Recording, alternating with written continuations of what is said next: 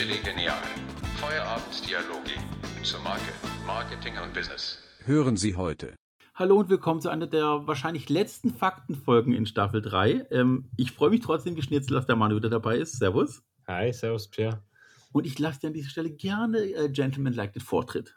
Ja, gerne. Ähm, ja, wir hatten es ja in der letzten Folge mal ein bisschen so vom, von Benimmregeln oder beziehungsweise das Verhalten auf Social Media. Ja. Und äh, heute möchte ich mit dir über Knicke reden, über Oh. den Herrn Adolf Franz Friedrich Ludwig Freiherr von Knicke. Äh, Nochmal bitte. Adolf Franz? Franz Friedrich Ludwig Freiherr von Knicke. Ist Gut, dass der- es nur Knicke heißt. Ja, genau. Ist der Schöpfer, wie du es schon erkannt hast, von dem Buch Knicke, äh, was aber ursprünglich gar nicht Knicke hieß, sondern eigentlich ähm, war der Titel über den Umgang mit Menschen. Ähm, genau, der Herr Freiherr von Knicke hat sich ähm, damit befasst, ja, zwischen den Personen, den Umgang zwischen den Generationen, wie sie sich zu verhalten haben, wie man sich miteinander ja, unterhält und kommuniziert. Und gar nicht wirklich ging es ihm um das Thema Messergabel und Kleiderordnung. Ähm, was eigentlich äh, heutzutage Knigge ist eigentlich, glaube ich, nur noch äh, ein großes Thema am Esstisch. Ähm, gar nicht mehr so, wie er es eigentlich ursprünglich gedacht hatte, weil ihm persönlich war das eigentlich gar nicht so wichtig mit dem ja, Verhalten am Esstisch, sondern eher der Umgang. Und ähm, ja, die, der Verlag hat dann nach seinem Tod dann einfach gedacht, gut, äh, tun wir doch noch zu dem Titel Knigge ähm, ja, das Wort Benimm- und Anstandsregeln hinzufügen. Also da hat der Verlag dann selber ähm, ja, das Missverständnis erzeugt. Ist wahrscheinlich bewusst einfach, weil die gemerkt haben, das ist ein gutes Marketing-Tool, wenn wir das noch hinzufügen. Mhm. Ähm, ja, das ist der Fakt. Äh, interessant auf jeden Fall für mich, dass äh, die Person selber gar nicht so interessiert war, der, war wie es heute eigentlich ja, jeder kennt. Okay. Äh, Ja, äh, boah. Okay, also gut. Das heißt, wir haben hier in dem, oh gut, ich weiß gar nicht, wann hat Knicke gelebt, aber ich kann mir gut Äh, vorstellen, dass damals, 1788. ja, aber da kann es auch wirklich gut sein, dass einfach damals das Thema Benehmen bei Tisch oder was auch immer gar kein Problem war, weil du hast nur was halt, keine Ahnung, Bambusstock über die Finger gezogen bekommen, wenn du es nicht geschafft hast. Und ich denke, Kommunikation war schon das Problem, weil du eben zwischen verschiedenen, ja, nennen wir es mal, Lohngruppen und, und äh, Stand, Ständen der Gesellschaft äh, einfach gar keine Mischung hattest. Dementsprechend die untere Gesellschaftsschicht eventuell noch ein bisschen was dazulernen konnte beim Thema Kommunikation. Aber krass, weil der Knigge wird ja heutzutage immer noch neu aufgelegt und verändert Mhm. wie der Duden mit neuen Verhaltensregeln. Aber ich sagen muss, man sollte das nicht zu Herzen nehmen, weil in anderen Ländern gelten halt ganz andere Sitten. Also es gibt ja Länder, wo du am Ende des Essens möglichst rülpsen solltest und hast einen Chef, äh, Chefkoch beleidigt oder wo Schmatzen wirklich Mhm. äh, ein Zeichen der, von Kultiviertheit ist. Ähm, wo, wo die Frauen erst nach den Männern essen dürfen oder an getrennten Tischen. Wer kann sich niedriger verbeugen, um die größten Demut zu zeigen, äh, ohne es aber zu übertreiben? Also da gibt es ja in jedem Land, ich meine, es gibt es sogar Hand- und Gestikzeichen, die in anderen Ländern sofort für ein Eklat sorgen im Restaurant. In Japan ist es auch so, dass ähm, wenn, wenn die sich Tee einschenken, tut der Jüngste immer dem Ältesten, äh, Älteren ähm, in der Familie einschenken. Somit wird, muss der Älteste nicht mehr einschenken. Somit Mhm. wird der ein bisschen bedient. Aber er hat sich ja natürlich auch irgendwo erarbeitet, weil er hat die Hierarchie schon durch. Ähm, ja, das steht natürlich nicht im Knicke, denke ich zumindest mal. Ich hatte das auch, wo war denn das nochmal, in welchem Land? Ein Bekannter hat mir aus einer Auslandsreise erzählt, äh, wenn du deinen Teller nicht abdeckst, oder so, solange du ihn leer gegessen hast, wird dir aufgeschaufelt.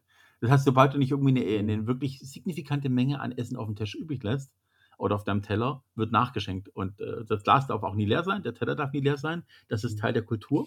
Ich glaube, solange du, äh, ist es so. Aber lass mich nicht lügen. Ja, aber jetzt überleg doch mal, du wirst zu Hause erzogen von wegen, was auf den Tisch kommt, wird gegessen. Mhm.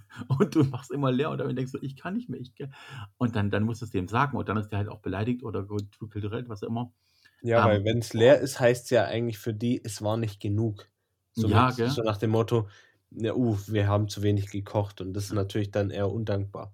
Übrigens, habt ihr mal eine Asienreise vor ähm, und geht zum Beispiel gerade nach China oder Japan oder Hongkong, äh, verlangt keinen Reis, wenn ihr dort halt irgendwie kulturelles Essen äh, essen wollt. Reis ist wirklich so, das muss satt machen für die armen Leute gerade und sowas, aber im Restaurant wirst du ganz, ganz selten Reis vorfinden, weil dort gibt es einfach die Fleischgerichte und das Gemüse ist wichtig. Mhm. Aber der Reis ist, ist so eine Erfindung von den Lokalen Europa, ähm, das ist halt günstig zu produzieren und günstig zu verkaufen und macht halt den Magen voll und dann brauchst du schon weniger Fleisch und von den teuren Sachen. Aber in Asien ist äh, Reis praktisch nur das, was du irgendwie im Vesper dabei hast, im Kindergarten, in der Schule, Reisbällchen, wie auch immer, aber nicht im Restaurant. Also, nur so als Hinweis mal für alle, die es mal vorhaben. Interessant. Ja, okay, Knigge, ja, kann ich nicht ganz mithalten, aber ich, ich gebe dafür Props raus in unsere Hut. Oh, an unsere Hut. Die Stutt Stuttgart. Ich, ich gebe Props aus Stuttgart. Wir haben wieder ein Produkt, das international funktioniert. Und woher kommt's? Die Schwaben haben es gemacht. Ähm, ich frage dich einfach mal so, mal sehen, wie schnell du drauf kommst. Wann hast du zum letzten Mal deine Finger befeuchtet in eine Tüte reingesteckt, danach abgeschleckt? Meine Finger, bevor ich, also mein Finger, Zeigefinger und okay, ja. Meinst Brause? Ja. Ahoi-Brause. Ahoi-Brause, richtig, vollkommen richtig, von Frigeo. Okay. ähm, und zwar hat das äh, 1925 angefangen. Ähm, und zwar Theodor Bechtle, äh, Beltle, nicht Bechtle, um Gottes Willen. Theodor Beltle, seines Zeichens Kaufmann, Mhm. und hat aber ein bisschen rumexperimentiert mit Natron, also Backpulver in gewisser Weise und Weinsäure. Das war so irgendwie so eine Kombi, wo er dachte so, boah, da könnte was laufen, weil das sind auch Bestandteile von Limonade und so und Gärprozessen, alles drum und dran. Und hat äh, einfach irgendwann gemerkt, ach guck mal, wenn ich hier Natron habe, einmal Backpulver, was eh sofort mit Flüssigkeit reagiert, und Weinsäure, kommt da sofort Kohlensäure mit rein und ich habe eine Limonade. Und das Problem war damals, war die Limonade noch relativ teuer und die armen Leute konnten sich eigentlich keine fertig abgepackte Limonade in Flaschen leisten. Also erstens konnte nicht kühl gehalten, kühl gehalten werden damals großartig. Mhm. Wir hatten sie vor ein paar Wochen von Coca-Cola, was ja erst richtig erfolgreich wurde durch die Kühlung von Privathaushalten. Und er hat damals seinen Schwager, ähm, den Robert Friedl, dafür begeistern können. Robert Friedl war so ein bisschen etwas wohlhabender als der Kaufmann und ähm, der hat damals die Robert Friedl GmbH, später dann Frigeo, wohlgemerkt, ne? Der Herr Beltle hat die Idee gehabt, sein Schwager hat das Geld gehabt und wie hieß die Firma? Wie der Schwager, ne? Ja. Ähm, Ist leider immer so, der, wo das Geld hat, gell? ja. Und äh, das war damals, als er gemerkt hat, es reagiert mit Kohlensäure, beziehungsweise wird dann mit Kohlensäure sofort versetzt und ist dann als Flüssigkeit sofort lecker. Und wollte es dann sofort für alle Bevölkerungsschichten als Ersatz für fertige Limonade anpreisen und ähm, hat dann auch ganz gut funktioniert. Sie haben relativ schnell eine Handvoll Mitarbeiter eingestellt und haben die süß-saure Friedelbrause ins, in die Bevölkerung gebracht. Mhm. Und das war damals ein dreieckigen kleinen Tütchen, hat dann zwei Pfennige gekostet. Gemerkt, die wissen, manche wissen noch, es gab mal Pfennig und Mark bei uns. Ähm, und zwei Pfennig war damals die Dreieckstüten, wo dann eben eine Tablette aus Natron und eine Tablette aus Weinsäure dabei war. Noch nicht fertig gemischt. Und das war dann die arme Leute Brause. Du brauchtest bloß Wasser. Das hattest du. Und dann hattest du eben über Zitronen- oder Orangengeschmack. Und das hat sich wundervoll verkauft.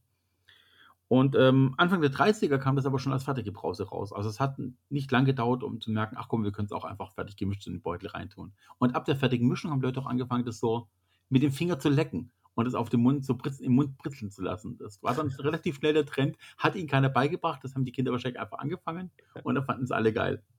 Ähm, die ganzen anderen Sachen wie Pulverstäbchen und diese ganzen Lollis und sowas, das kam dann also später. Und richtig erfolgreich wurde es erst dann, als dann der ähm, liebe Herr Beltle seine kreative Ader hat freien Lauf gelassen und hat dann diesen, diesen Fähnchen tragenden Matrosen erfunden, wo dann Ahoi-Preise drauf stand. Das fand er irgendwie cool, dass es irgendwie einfach so ein bisschen nicht ganz so schwäbisch wirkt, sondern eher so ein bisschen was Weltmännisches hat, von wegen die großen Häfen der Welt und Mhm. ähm, einfach, dass es nicht so ganz widerwirkt.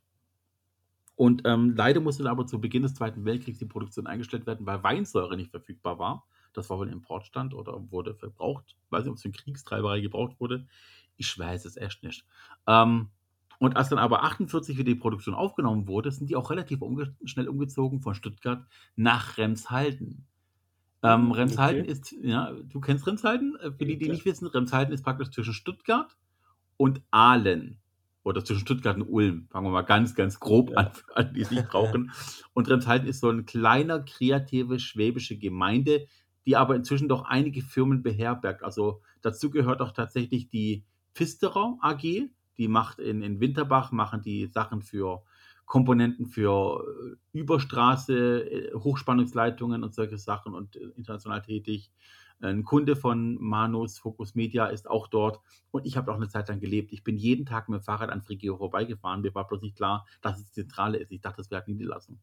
Ja, ich bin jetzt auch schon öfters jetzt durch Remshalden durchgefahren, aber so wirklich bewusst, äh, das Örtchen wirkt sehr, ja, sehr ruhig, sehr, sehr ent, entspannt. Da denkt man nicht, dass da so große Firmen sitzen, gell? Ja, aber Schmach über dich. Du sagst, Remshalden ist ein Örtchen. Remshalden besteht ja aus mehreren Ortsteilen und Ja. Frigio ist ein Grunbach. Ah, das Das wusste ich ist jetzt auch nicht, dass das mehrere Ortsteile sind. Guck mal. Ja, also Remshalden ist Hebsack. Ja, der Ort heißt Mhm. so, äh, ihr könnt später lachen. Hebsack, ähm, dann gibt es Rohrbronn, es gibt Grunbach und Geradstetten. Und ähm, Grunbach ist so vermeintlich der industriellste Ortsteil, wo auch die Schulen sind und alles drum und dran, auch so ein bisschen Hanglage und auch eine Jahnhalle und äh, so ein bisschen einfach die Ernst Heinkel Realschule ist auch dort. Ernst Heinkel war ja ein großer Flugzeugbauer, deswegen noch so ein Thema aus Remshalden. Und ähm, ja, eben Frigeo. Und zwar seit irgendwie zwischen 48 und 53 ist nicht ganz klar geworden für mich in der Recherche, wann die wirklich umgezogen sind. Ähm, wurde übrigens zwischenzeitlich verkauft an Katjes. Also seit 2002 gehört Frigeo zu Katjes. Jetzt nicht die schlechteste Wahl. Mhm. Ähm, und vermarkten seitdem so im Schnitt 100 Millionen Ahoi-Brausetüten im Jahr. Plus andere Produkte. Aber die reinen Tüten, 100 Millionen Stück pro Jahr werden produziert und verkauft.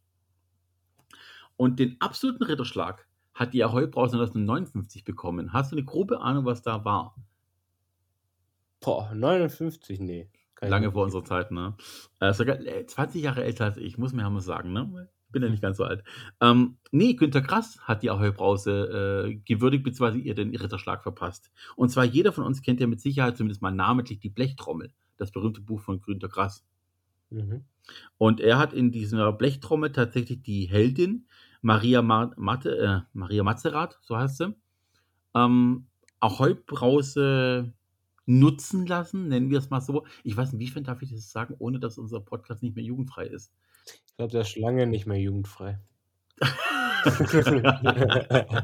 nee, also ich, ich habe das so gelesen. Ähm, Maria Materatz hat die Brause für erste erotische Spielereien und Entdeckungen genutzt. Ah, okay, also da wurde dann man muss ja auch sagen, das habe ich jetzt vor Kurzem gesehen, dass Ahoi-Brause auch, äh, in in Diskotheken gerne verwendet wird. Da gibt's diese Möglichkeit, dass die dann dir die Ahoi-Brause aufmachen und die dir dann, glaube ich, Wodka reinleeren. Also, dann gibt's wo da auch 'ne Mischung. Also, da gibt's, glaube ich, ganz, ganz viele, äh, ja, Variationen oder Einsatzgebiete, wo man das wiederfindet. Ist ja Ich muss eigentlich sehr Ey. einfach. Ich muss sagen, ich mag vor allem diese, diese Sticks, die es gibt. Also diese Frigio Brause Ja. Sticks. Die, die fand ich immer ganz cool, weil da hast du einfach länger was davon und du, du schlägst die halt irgendwie und das ist irgendwie, du kannst aber auch ins Wasser tun, lösen sie sich auf. Du kannst aber auch so lutschen und mit, mit Speichel an, anhäufen. Ähm, das klingt ein bisschen eklig gerade, ist aber voll lecker. Ich, ich schwör's euch, ich schwör's, das ist echt lecker. Nee, ähm, also, wenn ihr wieder mal was äh, für eure Kindheit, den inneren Jugend, Jungen, das innere Mädchen euch tun wollt, kauft euch immer mal ein bisschen Frigio Brause. Wir kriegen dafür kein Geld. Äh, das ist kein Affiliate-Link, den wir jetzt irgendwo posten, aber äh, holt euch ein bisschen Kindheit zurück mit Frigio und Hast denkt nicht mal 'n dabei an die Rabattcode hast nicht mal 'n Rabattcode Nein, nein, nein, kein Bonbon für die Gesellschaft. Äh, das, wir machen das ja vollkommen ehrenamtlich für diese ganzen Firmen. Äh, nein, einfach nur spannend. Ich fand Frigio toll, weil ich einfach wirklich jeden Tag mit dem Fahrrad dran vorbeigefahren bin und nie wirklich mitbekommen habe, wie groß die waren. Ich weiß, es gibt einen Konkurrenten auch in Winnenden, Sadex, kennen auch vielleicht manche. Die machen ähnliche Produkte, weil irgendwann läuft so ein Patent natürlich aus und dann bist du halt einfach Mhm. offen.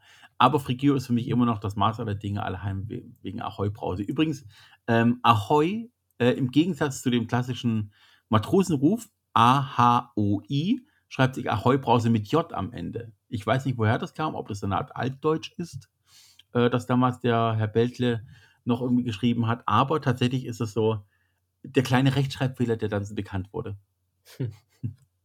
Gut, Cool. wieder was gelernt, oder? Immer wieder. So, ja, damit äh, nähern wir uns dem Ende der Faktenfolgen. Ja. Ich ähm, denke, dass, das war jetzt eine echt coole Phase und ich bin gespannt, wohin das Ganze noch führt. Äh, Ich habe auch schon gehört, dass einige das echt toll fanden. In irgendeiner Art und Weise, entweder in Textform oder in Videoform oder in Bildform, wird es die Faktenfolgen weitergeben. Vielleicht nicht als Podcast. Wir schauen einfach mal. Ich wünsche dir auf jeden Fall, äh, dass du noch ganz viel lernst, Manu, an dieser Stelle.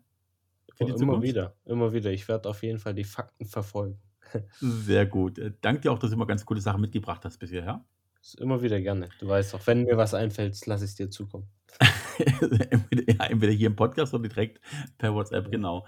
Ähm, also, jetzt muss ich was sagen. WhatsApp, Signal, Telegram. Sucht euch was raus. Das war auch keine WhatsApp-Werbung an dieser Stelle. Ihr da draußen habt eine schöne Zeit, habt einen schönen Tag mit den Fakten. Wenn ihr selber welche habt, dürft ihr uns immer noch gerne schreiben an gelegenial.b2-bee.de. Ansonsten viel Spaß beim Finger abschlecken, beim Kribbeln im Bauch und habt einen schönen Tag. Ciao, ciao. Ciao.